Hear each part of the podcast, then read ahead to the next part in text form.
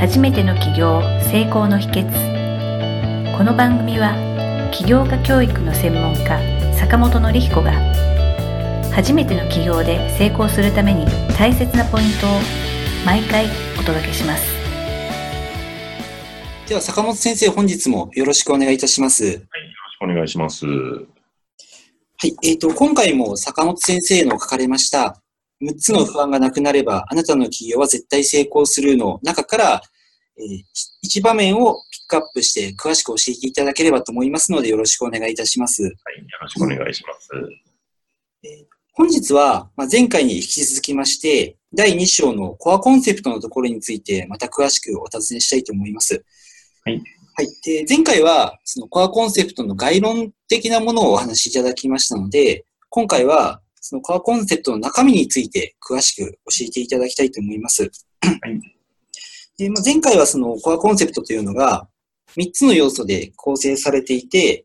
誰にと何をと USP のこの3つからなっているというふうに教えていただきましたので、今回はその中の構成要素の一つであります、誰にということについて詳しく教えていただければと思います。はい。はい、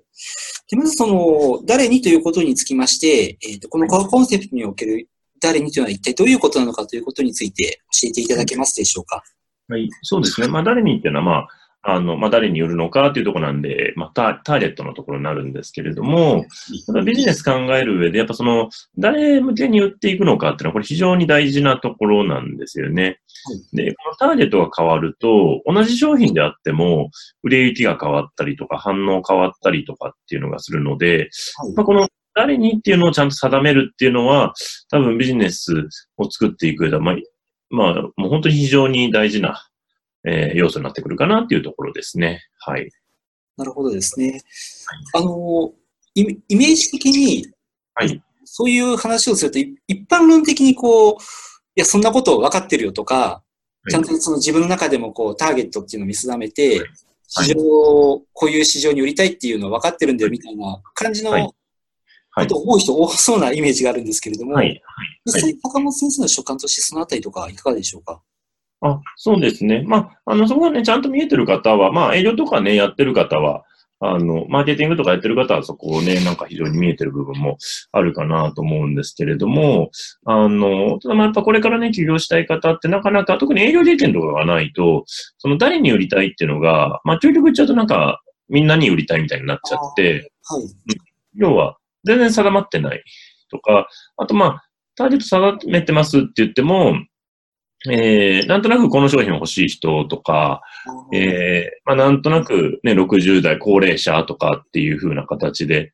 言ってたりして、あの、具体的にどういう人なのかがイメージできてないっていう場合がすごく多いんですよね。なるほどですね。で、一般的にマーケティングでいくと、まあよくペルソナって言ったりしますけど、まあ、えっ、ー、と、もう本当、その理想のお客さんっていうか、まあ一人、はい。あの、ターゲットを定めて、まあそれは自分の知ってる人でもいいし、あの、まあ知ってるお客さんの、まあ一番、まあ融合みたいなのでもいいんですけれども、はい、あの、自分にとって一番理想的なお客様。はい。がどういう人なのか、どういう趣味思考を持ってるのか、家族構成はとか、まあ性別もそうですし、えー、職業とか年収とか、えー、あとまあそれに対してどう悩んでるのか、はい。っていうところですよね。まあそれを、まあ具体的に設定して、まあその人向けに、えー、販売していくというか、戦略を考えていくっていうのが、まあ非常に大事になってくるっていうところですよね。なるほどですね。うん、あのそうなると、今教えていただいた通り、お客様をこう、なんかまんべんなくじゃなくて誰かっていうのを絞るのは非常に大事だっていうのはすごく、はい、もう、その絞り方のコツとか、絞るときに大切な気をつけるポイントとか、その辺って何かありますでしょうか？あそうですね。まあ、一般的には、その、まあ、市場軸っていうところから考えたら、まあ、どこがね、一番売り上げ取れるかっていうところから考えるのも一つです。はい。で、ただ、あの、それで市場軸だけで考えてるとですね、結構絞りきれない人も多いなっていうのが実情ですね。はい。あの、利用したい方のいろいろ話聞いてると。で、僕はよくこの、えー、誰にっていうのを絞っていく上で、まあ、二つ要素があるというか、あの、二つ理想のお客さんがいるなと思うんですけど、一、はい、人はやっぱり過去の自分ですね。はい。はい。はい。やっぱ自分がそのビジネスやってるってことは、過去自分がそこで悩んだり、困ったり苦しんだりしたので、まあそれを解消したいっていうことで多分その商品を、えー、選択してるっていうことがすごく多いんですね。なるほどですね。はい。うん、なんで、やっぱその過去の自分を助けると。過去の、えー、自分自身がどんな状況だったのかとか。はい。うん。私の場合だと、まあ、企業塾っていうのをやってますけれども、私自身が、えー、ずっと企業のやり方が分かんなかった。はい。起業したいなと思ってもどこに行って勉強すればいいかもわからないし、誰が教えてくれるかもわからないっていう。で、えー、っていうところがあったので、えー、まあそういう人が、えー、自分のやりたいことを見つけてやっていける企業塾を作りたいと思って今やってるんですけども、はい、一人はやっぱ過去の自分っていうところが非常に大きなテーマになるかなというところですね。はい、はい。で、もう一つがですね、えー、さらにその過去の自分っていうのを掘り下げていくと、その理想の誰にっていうところも、あの、自分の両親に行き着くっていうパターンも結構あります。両親ですか？はい。はい。いや、誰を助けたいですかって。で、その助けるのが、その、表面的な助けたいじゃなくて、やっぱり、えー、ビジネスで本当に力が入るとなると、やっぱその魂レベルでこの人助けたいなって思うかどうかってすごく大事なんですよね。はい。はいで、そうなった時に、えー、その過去の自分を助けたいっていうのももちろんありますし、で、その、それを先をより掘り下げていくと、えー、自分の両親が出てくる場合っていうのもすごくあります。はい。自分の親が、えー、昔苦しんでたとか困ってたから、それを助けてあげたいとか、っていう思いですね。子供の頃の思いみたいな。そういったのがあるっていうのもありますね。うん。あの私の生徒さんとかでも、料理教室やってる方は、えー、まあ、お母さんが、まあ、病気して、えー、子供の頃からちょっと、えー、体調が悪くて、で、お母さんがいつかいなくなっちゃうんじゃないかという不安があって、で、お母さん助けたいっていう思いが、まあ、ずっとあったと。で、まあ、大人になってもお母さんがまた病気した時に、あ自分は、その料理という職でお母さんを助けたいっていうことで、えー、料理教室をやってるというような先生もいらっしゃいます。あ、そうですね。なので、そういう、そうですね。まあ自分の、え過去の自分だったり、あの自分の両親だったりが、まあ、えー、抽象的に、抽象度を上げてちょっと考えていくと、えー、自分の本当の魂の顧客っていうところになってくるのかなというところですね。はい。はい。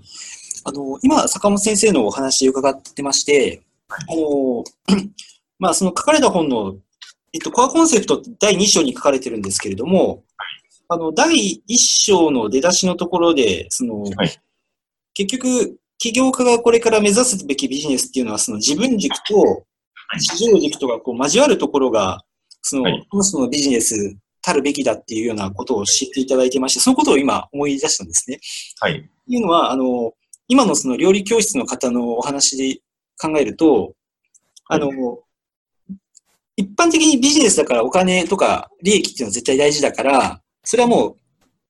あの、なければいけないものだと思うんですけれども、はい、